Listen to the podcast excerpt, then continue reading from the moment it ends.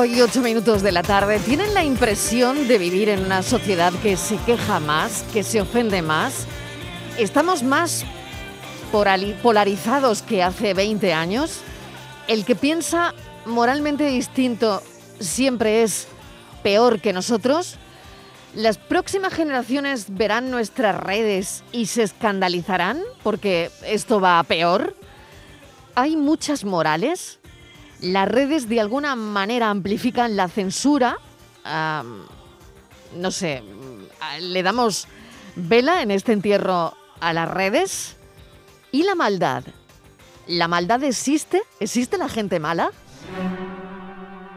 El modelo predominante de entender la violencia es el mito del mal puro, del que ya hablamos en su momento. La gente buena hace cosas buenas y la gente mala hace cosas malas. Pero son muchos los autores los que nos vienen avisando ya hace tiempo de que es la gente buena la que comete las mayores barbaridades. La gente cree que la violencia es una expresión de nuestra naturaleza animal y que aparece cuando las normas morales, culturales, fallan.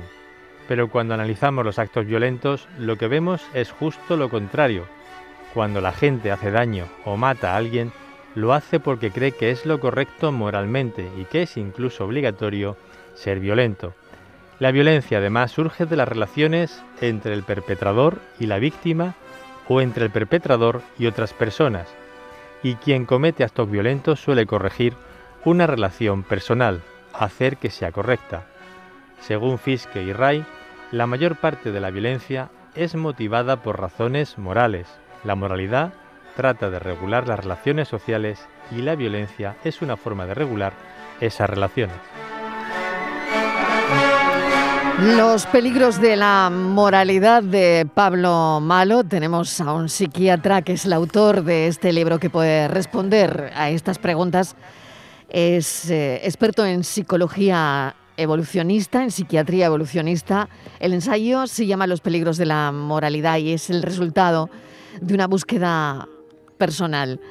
Pablo Malo, bienvenido. Gracias por atendernos. Gracias por esta entrevista. ¿Cómo estás? Hola, buenas tardes. Muchas gracias a vosotros por la invitación a estar aquí con, con vosotros. Bien, gracias. Bueno, tienes eh, esa impresión que tenemos todos, ¿no? De vivir en una sociedad que se queja más, que se ofende más.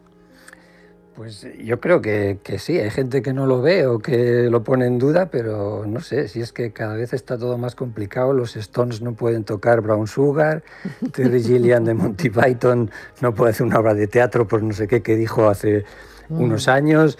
hoy en día, vamos, sería impensable, por ejemplo, hacer la vida de Brian, ¿no? Me parece que si va a ofender, bueno, no sé, miles, miles de personas, ¿no? Yo creo que sí, que, que estamos viviendo pues una hipermoralización, se ha desbocado la moral, lo está invadiendo todo a todas las esferas, no sé, las, los, para hacer un anuncio Gillette tiene que, hablar de la masculinidad tóxica y tal, y decir que es bueno, y Coca-Cola también tiene que decir que es buena, etc.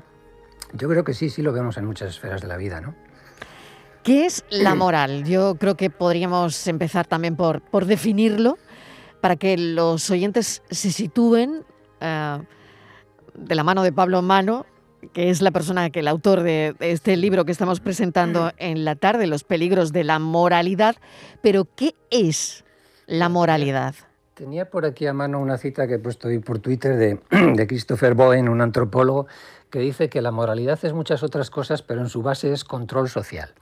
Podríamos pensar en la moralidad como una, una, facultad humana, pero como una especie de aplicación, como son las apps, estas ahora modernas de los móviles, como una aplicación para que los intereses del individuo se sometan a los intereses del grupo.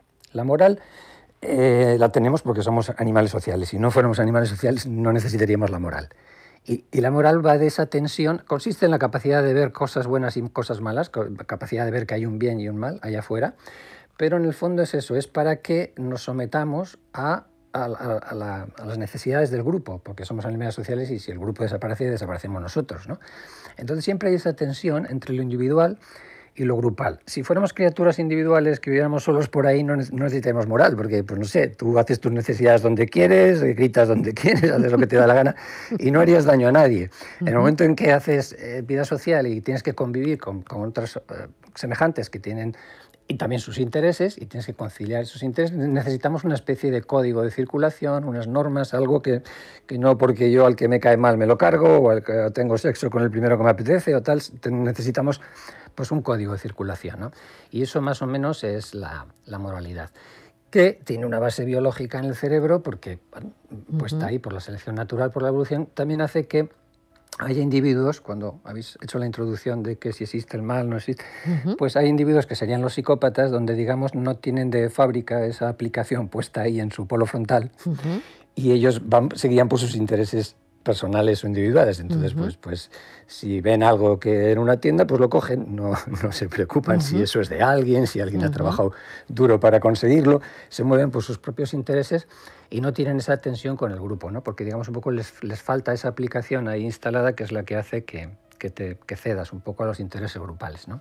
Fíjate, hoy hay un montón de noticias, Pablo, al menos aquí en Andalucía. Hemos estado pendientes de, seguimos esta tarde pendientes de un juicio eh, a un presunto asesino, Bernardo Montoya, por matar y violar presuntamente a una joven profesora. Eh, Laura Luelmo, ¿no? En, Huelva, un crimen que conmocionó a Andalucía, a todo el país, que sacó a mucha gente a la calle por, por Laura y por muchas mujeres, ¿no? Pero lo que decías, ¿no? Bueno, este señor es presunto asesino hasta que se demuestre lo contrario, sin lugar a dudas. Pero cuando hablábamos de la maldad, ¿Existe la gente mala? Sí, sí, existe, pero digamos que este tipo de personas, como, como la que señalabas, que probablemente seguro que tiene unos rasgos psicopáticos importantes, este tipo de violencia, que curiosamente, a ver, o, la violencia instrumental, que es el que va a robar porque no tiene para comer, o este tipo de, violencia con un objetivo concreto, pues en realidad, eh, hablando numéricamente, digamos, es muy inferior a, lo que es la violencia moralista a la violencia por razones morales, por, por ideología moral, porque, porque tú crees que si, miras eh, pues eso, genocidios, el holocausto, eh, el, gulag, todas las muertes por el comunismo, esa gente creía que estaba haciendo el bien. Y entonces, como funcionan en grupo y se implica incluso naciones, pues las cifras de barbaridades que hacemos se multiplican. Eh, un individuo pues, puede matar pues, a 10, a 20, a 40 o a, o a 60. Pero cuando un grupo va contra otro creyendo que tiene la verdad, entonces ahí podemos llegar a cifras pues, pues, eh, pues, bueno, pues alucinantes. ¿no? Y, eso solo lo, puedes hacer con, violencia moralista, porque no puede haber tanta, tanto, si tú miras Ruanda, miras Yugoslavia, ahí se vio implicada mucha gente que, que atacó a sus familiares, a sus amigos, y, no hay tanta gente psicópata como para justificar eso. Todo eso lo hizo gente normal, como tú, como yo, gente, gente pues, que, trabaja, que, tiene sus hijos, que tiene sus, su moral. Y sin embargo, en ese momento, su, moral era que los otros eran los enemigos, que son los malos, que nos quieren matar o lo que sea. Y entonces ahí eso te autoriza y te justifica para, para ir contra. Un ejemplo, por ejemplo, a nivel individual sería. Imagínate, ha habido casos en Estados Unidos donde eh, gente que, está, que es contraria al aborto y que se consideran pro vida, pues han matado a médicos que hacían eh, intervenciones de, de, aborto. ¿no? Entonces, qué paradoja, ¿no? qué curioso que la gente que digamos es pro vida mata a otras personas.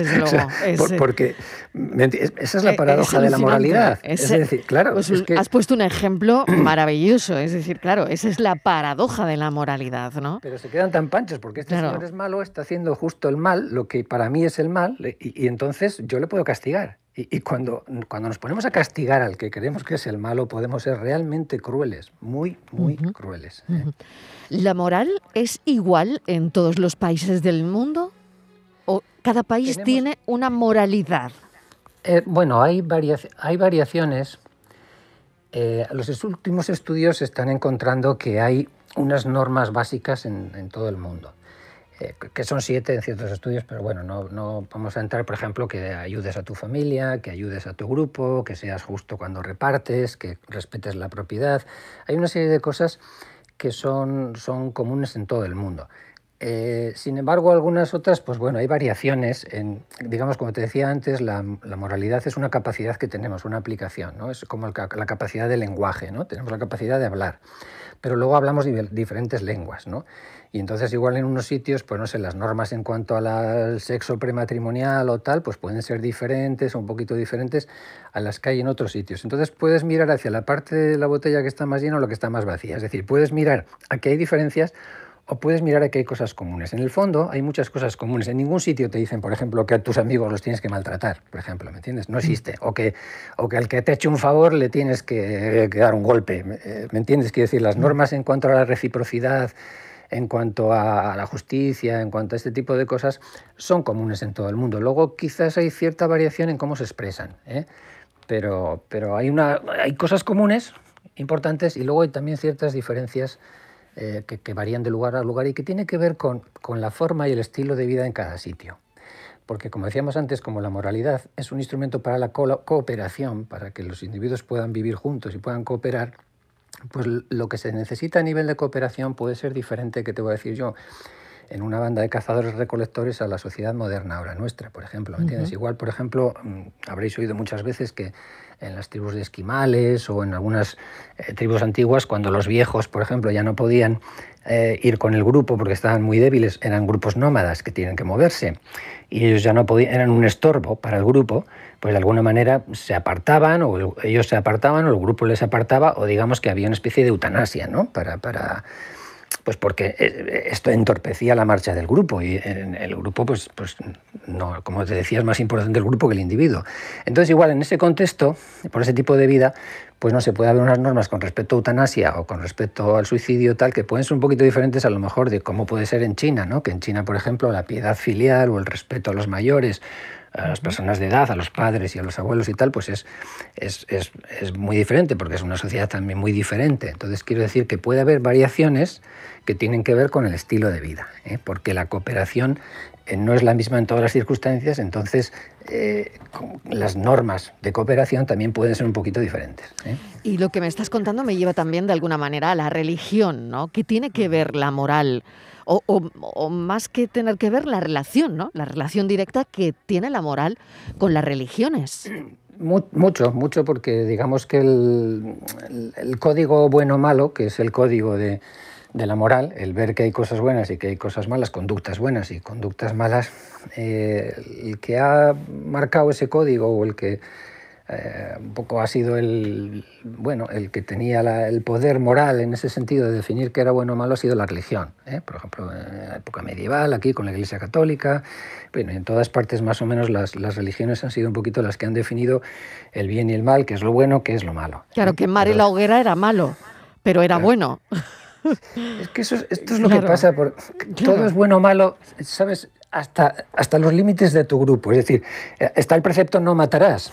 Claro, claro. Nadie dice no matarás nunca. No matarás a nadie, ¿no? no dice a nadie nunca, sino que si es el enemigo, bueno, no, no solo. No pasa nada. no pasa nada. No pasa nada. Incluso eres un héroe si, si, le matas, ¿no? Quiero decir que, que los límites de nuestra moralidad vienen dados por los límites de nuestro grupo. Y esto es lo terrible y lo peligroso de la moralidad. El ejemplo que te decía antes del médico este que hacía abortos, ese ya está fuera de mi grupo, ese es de los malos. Y con ese yo ya no tengo que aplicar el no matarás. ¿Me entiendes? Claro, claro. Es, tremendo, es, que es tremendo. Y lo malo de esto, del, problema de la moral, es que no puedes coger la parte buena y, quedarte, y, quitar la mala, porque es una moneda de dos caras. Es, es lo mismo que te mueve a ser bueno, a favor de tu grupo es lo mismo que te mueve a ser malo contra el otro grupo, contra el que está fuera de tu grupo. Otro ejemplo, por ejemplo, podría ser el de, no sé si os acordáis, hace unos años, 2017 por ahí, había un niño que tenía cáncer que quería ser torero, le gustaban los toros o alguna cosa así. Sí, sí, la respuesta de las redes. ¿Te acuerdas la respuesta de las redes? Horrible. Muérete, no sé qué, no sé cuántos. Y de momento, volvemos a tener la misma paradoja. O sea, la gente que es que defiende ampliar el círculo moral a los animales, a todos los seres sintientes, respetar todas las vidas, incluso. Que, eh, y de se muera un niño o es el deseo. Está deseando que se muera un niño. O sea, fíjate, fíjate la, tragedia. Es, es un buen ejemplo, un buen ejemplo también. Y lo que te está moviendo en un sentido, trágicamente es lo mismo que te está moviendo en el otro. y, entonces el libro es un poco eso, es decir, párate a pensar, reflexiona. Cuando te muevas en modo moral, puede que lo estés haciendo mal, puede que, estés haciendo, ¿me entiendes? Que haga ya una reflexión, que nos claro, a pensar. ¿no? Claro, Pablo, y por lo tanto la moral es más emocional que racional. Muchísimo, totalmente emocional, porque necesita movilizarnos tiene una parte buena, necesita luchar contra la injusticia, reconocer pues, pues cosas que son malas y que hay que cambiarlas, y entonces tiene que movernos. Si fuera una cosa puramente racional que dices, bueno, esto está mal, sí, bien, tal, pero es que lo vives, lo vives en las tripas, vives que tienes que hacer algo, tienes que ir contra eso, te, activa. ¿eh? Entonces, claro, el problema es eso, que, tiene un componente emocional y luego, como encima eh, tiene también la característica de que tú lo ves como objetivo, o sea, tú, tu valor, el que sea, que no hay que matar o que, o que, no, que las corridas de toros son malas para, ti, eso es tan objetivo, tan claro. Y, ves que lo tiene, no solo que yo no lo, no lo, voy a hacer, sino que nadie debe matar toros o debe hacer esto o lo otro. Entonces es de aplicación universal. Y entonces estás tan convencido de que eso es así que el fin justifica los medios. Mm. esto es lo grave. Es decir, como tú sabes que, que la verdad es la que tú crees y eso está fuera de toda duda, pues lo que tengas que conseguir para llegar ahí, como sea cargarte a un médico que hace abortos, o sea cargarte a, los burgueses en la URSS para llegar a la utopía y ese mundo maravilloso que yo quiero, que está clarísimo, que es el mejor de todos, y el que se oponga a ese mundo es el demonio, pues al demonio me lo cargo. Tiene que ser el demonio, porque si está en contra del bien absoluto, que es, que es lo que yo creo, y lo que yo busco, si está en contra del bien absoluto, ¿quién va a ser? Pues el mal, el demonio, está claro, ¿no? Y entonces tú estás autorizado para ir contra él. Y ahí la liamos, ahí la hemos liado históricamente, con, millones de muertos, y ahí es donde está uno de los peligros, el de la violencia moralista. ¿eh? Mm, por lo tanto, el, poder moral, de alguna manera, Pablo, está por encima de todo, por encima del poder político, por encima del económico. El poder moral lo copa todo, es, está por encima de todo, ¿no? Tú puedes ser, ya te digo, un millonario, Bill Gates, como salga que tú has dado un traspiés moral y has hecho no sé qué, no sé cuántos, o una empresa importante, Google o Coca-Cola o lo que sea. Bueno, ya ha pasado, te quedas sin anunciantes, nadie quiere saber nada contigo, eh, te, vas al hoyo, o sea, te, te, hundes porque eres un apestado, el, el, el, que, el que... Claro, esto, esto me lleva a otra pregunta, ¿quién otorga el poder moral? Quién otorga eso, ¿no? Porque justo lo decías, ¿no? Si ahora tú das un traspiés, mm, te vas al hoyo. Es decir, que acaba con. Eh, o sea, ese problema puede acabar con todo tu imperio, ¿no? Pues eh, ahora. Pero ¿quién eh, otorga ese poder moral? Eso es lo que está ahora, yo creo, pasando y en discusión. Como decíamos antes, el que otorgaba el poder moral o el que decidía en estos temas era la Iglesia la religión tradicional, ¿no? la, que sea en, todo el mundo, en diferentes sitios, en Estados Unidos pues los protestantes, aquí más la católica, pero la religión tradicional ha pedido fuerza. Y ahora... Eh, ¿Quién otorga eso? Pues eh, Twitter, que es Las redes. Moral. Estaba, temiendo que me ibas a contestar eso. Claro, el poder moral lo otorgan las redes ahí es las que deciden ahora que como tú seas malo, pues lo tienes, lo tienes difícil. Van a ir a por ti esos linchamientos que se hacen hoy en día, esas cazas de brujas. Y la forma quizás de convencer, eh, de conseguir ese poder moral, eh, hoy en día está siendo el ser víctima, o sea, el, que el, que consigue convencer un poco a, las redes de que es más víctima que el otro, claro, ese es el que va a tener más poder moral. Si tú estás, cuanto más alto estés en la jerarquía de victimismo, más poder moral tienes. Claro, es. decir que, eh, bueno, ahora mismo el, el tribunal moral más importante que tenemos son las redes sociales. Sí, ahora tienes que estar señalando virtud en redes, lo buenos que eres, poniendo tweets tal para diferenciarte de los malos y para conseguir estatus, que es una cosa que, a los primates nos interesa mucho, ¿no? que nos den estatus eh, con respecto al grupo, que nos consideren con un prestigio, con una buena reputación. Y todo eso ahora donde lo estamos señalando, pues es en las redes. Antes lo señalabas eh, a misa, yendo a misa y dando limosna y, bueno, de otras maneras, ¿no? Pero como todo eso, pues bueno, ha desaparecido, pues ahora nos movemos en el mundo de, de Internet y de las redes. ¿no? Claro, ¿amplifican, tú crees, la, la censura, las redes, de alguna manera? Uh... Totalmente, claro, porque antes no podías perseguir a nadie. no sé, qué decir, tú tenías un problema en un pueblo, pues te ibas a la ciudad y ahí te perdías o te ibas a otro sitio, pero hoy en día eh, lo que hagas, bueno, va contigo a todos los lados, eh, se te identifica por todos los sitios con las redes, cuando te, te, te conectes o no te conectes, y entonces vivimos un poco con el miedo, dice Douglas Murray, que tenemos que convivir con nuestro peor tweet durante toda la vida, porque encima no hay perdón en las redes. Tú antes, en el mundo normal de la iglesia, ibas a, la iglesia, te confesabas, ibas al confesionario, te decía, bueno, pues eh, cuatro padres nuestros y no sé qué, y ya está. Ahora en las redes no, no caduca. Cuando, cuando van a por ti, van a buscar todo lo que has dicho. No sé cuánto tiene Twitter, desde qué año es, pero si lleva más de 10 años, sí llevará, ¿no? Sí, sí, sí. Pues bueno, van a buscar todo lo que tengas ahí dicho y como hace, ha habido, ha habido casos de, pues de gente, alguna chavala, me acuerdo que con 14 años hizo algún comentario supuestamente racista y no sé qué, y cuando la han cogido en un puesto de trabajo, ahora no me acuerdo dónde, en la universidad o en algún sitio, alguien lo ha sacado. Esto es tal, esta es cual, esta es no sé qué. Y bueno, pues la han echado, se ha tenido que ir de la universidad, etc. Ahora, cada vez que escribes un tuit, tienes que, que, decir, bueno, este, este, con este tuit tengo que vivir de aquí hasta que me muera, porque esto me lo pueden rebuscar o revisar en cualquier momento. ¿no? Es terrible, no hay perdón en las redes, no hay, no hay. ¿Y hacia dónde nos lleva todo esto, Pablo? ¿Hacia dónde vamos? Pues a sitios no muy buenos. Yo creo que mm, no es bueno esto para, pues no es bueno para la ciencia, no es bueno para la democracia, no es bueno para muchas cosas que yo creo que son necesarias para que una sociedad funcione bien. Por ejemplo, la, ciencia. La ciencia busca la verdad, no tiene que buscar lo bueno y lo malo, tiene que, que ver cómo es la realidad allá afuera y no se tiene que guiar para llegar a unos resultados ya predeterminados de antemano. ¿no?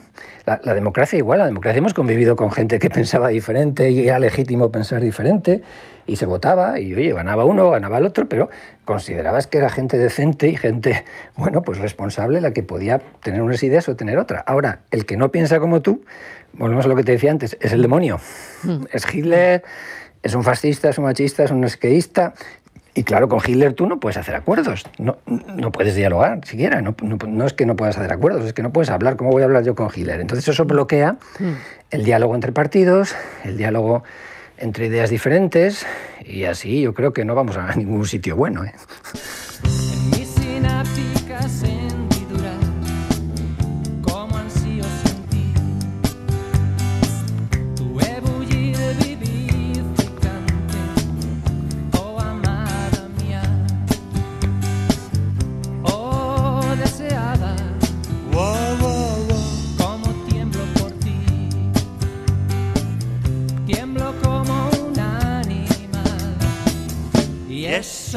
Por ti, serotonina. Qué canción más bonita has puesto. Qué canción más bonita, por eso sabía que la ibas a conocer, sabía que la ibas a conocer. Hay que contar que Pablo Malo pertenece a una banda de psico-rock que se llama Beautiful Brains. Eh, lo que estamos escuchando se llama Serotonina 2020. Y, bueno, em, bueno, Cuéntanos. Es una canción de amor a, un neurotransmisor cerebral. Sí. un poco. Bueno, serotonina es un neurotransmisor, un neurotransmisor que tenemos. Y es una canción de amor a ese neurotransmisor, pues porque tiene nombre de, mujer fatal. Tiene un nombre así, resultón, serotonina. serotonina. un nombre seductor. psiquiatras que, bueno, pues a veces tocamos en congresos y así. Está muy pues bien eso, ¿eh? Está divertirnos un poquito así. Sí, sí. Tienes nombre de mujer Serotonina tienes nombre de mujer fatal. Bueno, la verdad que sentido del humor, que me encanta, porque con, con todo lo que estamos hablando, con todo lo, lo serio que es esto, ¿no? Eh, me encanta además que Pablo Malo eh, tenga su banda, ¿no? Y, y, nos cante de esta manera. Bueno, hay otra canción que tenemos también por aquí, que, que creo que es esta otra, que creo que se llama Todos Somos eh, virtud, si no me equivoco. Esta es marroquera, esta es marroquera. Y que te siga todo el mundo. Muestra tu indignación profunda por lo que dice el malo de turno. Únete a algún Únete a algún linchamiento porque si no, no vas a ningún sitio y hay que poner verde al malo de, de turno. Pero esto es lo que hablábamos al principio, Pablo lo de la tremenda, tremendísima polarización, ¿no? Sí, hay que señalar virtud, tienes que señalar, es como la cola del pavo real. Que Eso tienes es. Que, pues tus plumas morales tienes que señalar todo el rato. Además tenemos que, que mostrarlo todo, ¿no? Todo, hay que mostrar ahí lo bueno que eres y es, es agobiante, es agobiante. La Pero verdad la es que teníamos que indignación, relajarnos. claro, la indignación vende, es lo que más Claro, vende. Claro, sí, sí, hay estudios de cómo los Ujú. tweets que, que tratan de indignación moral se retuitean más, que si te metes con el partido rival, pues todo el mundo lo retuitea más. Y, y claro, las redes, Twitter, Facebook, se han dado cuenta de que por ahí nos pueden enganchar y nos enganchamos a la plataforma y estamos ahí cliqueando y estamos horas y así nos venden publicidad y lo que quieren, ¿no? Hmm. Y entonces usan la indignación, o sea, que nos enfademos y provocarnos y tal, para en el fondo que nos enganchemos ahí, que participemos, que participes y que te impliques en la plataforma, ¿no? Está claro que, que es lo que buscan. ¿no? Oye, no sé si después de esta conversación voy a cerrar Twitter, ¿eh? Jo, podría ser una, herramienta, bueno, No es, sé, creo que es no una sé, herramienta para fíjate. compartir muy buena, pero, Exactamente, pero es estamos que- dando sí, sí. Un, un uso que, que- que- Sí, es terrible. Yo intento no entrar mucho, Pablo, la verdad, ¿eh? Intento mantenerme ahí, pero es verdad que... Bueno, que no llegan seguidores, no sí. llegan seguidores. Si tú no la lías, no llegan seguidores, ¿no? Claro, claro, tienes que decir algo contra los otros y entonces Claro. ya, y, lo- y tu estatus sube, ¿no? En likes, en seguidores. Y es Pero que no tu antes- vida, ¿eh? Pero no tu No, vida. No, tu claro, vida. claro. Mm, mm. Claro, pero es el sucedáneo que tenemos ahora. Es, es una historia increíble. La verdad es que me encanta estar charlando de esto con un psiquiatra, eh, con Pablo Malo. Oye, decías, estaba leyendo, que me ha enganchado, por supuesto, muchísimo eh, este ensayo, ¿no? Y que eh, lo empecé ayer, pero mm, eh, me ha enganchado totalmente. Dicen, eh, o decías tú en el libro, que el nombre que nos ponen influye ¿no? en nuestra personalidad. Yo quería preguntarte por tu apellido, ser Sí. psiquiatra y apellidarse malo. Sí, A ver, bueno, y lo- luego- lo, decía, Sí. lo decía en la entrada un poco en plan de broma, ¿no? Sí, que yo sí, estaba predestinado a ocuparme de la moral porque con el apellido malo, claro, imagínate encima siendo médico, ¿no? Claro. Que, que cuando llegan los pacientes y te presentas, mire, soy, me llamo Pablo Malo, soy el doctor malo. la gente dice, no, no, no, yo quiero con el doctor bueno, no quiero con un doctor malo. Sí. Pero bueno, y siendo cuando eras psiquiatra, pequeño siempre... y- claro, y tu especialidad además, ¿no? Sí, encima eso. Y Mm. no, de pequeño siempre dabas el apellido por ahí y la gente no te entendía. ¿Qué- ¿Pablo qué? Porque claro, no se espera que vas a decir malo como apellido. Pablo malo, ¿qué? Yo, malo, lo contrario de bueno. Pero, ¿y, te que- marca de alguna manera esto de niño, Pablo? Pues sí que ha podido ser un poco pesado y un poco... Pero bueno, lo vas, ya, lo vas, ya, ya lo tenía como un tic incorporado y cuando tenía que dar el apellido ya sabía yo que, bueno, pues ahora tengo Sí. que explicarles que malo, lo contrario de bueno. No, luego ya no, luego no, no, no sé, no eres consciente tampoco casi ni del nombre que tienes, ¿no? Eh. Pero bueno, sí, sí tiene su, su miga el apellido. Bueno, yo no sé si todo esto será reversible o no, todo esto que nos está pasando, Pablo. Ha sido un placer enorme charlar contigo de, de todo esto. Me queda una última pregunta. ¿Dónde está la moral en el cerebro? ¿Tiene algún sitio? ¿Está localizada? ¿En Sí, más bien el- sitio? Sí, en regiones prefrontales, en la zona un poco de- de- detrás de los ojos, ahí hacia arriba, en las regiones prefrontales, un poquito se ha visto, en la región ventromedial prefrontal, se ha visto que si hay lesiones en esa zona.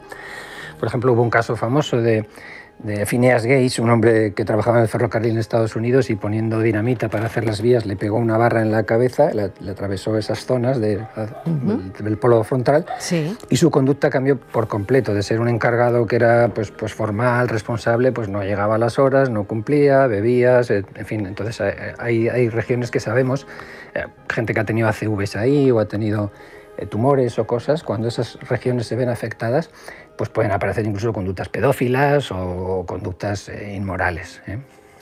Qué curioso todo esto. Pues Pablo, te agradezco, ya te digo, enormemente esta charla aquí en la tarde de Canal Sur Radio. Pues ha sido un placer y me lo habéis amenizado con muy buena música también. Los peligros de la moralidad y dinos dónde tocas que te iremos a ver. Muy bien, venga. Un beso, cuídate mucho, Pablo. Gracias. Ale, adiós. adiós.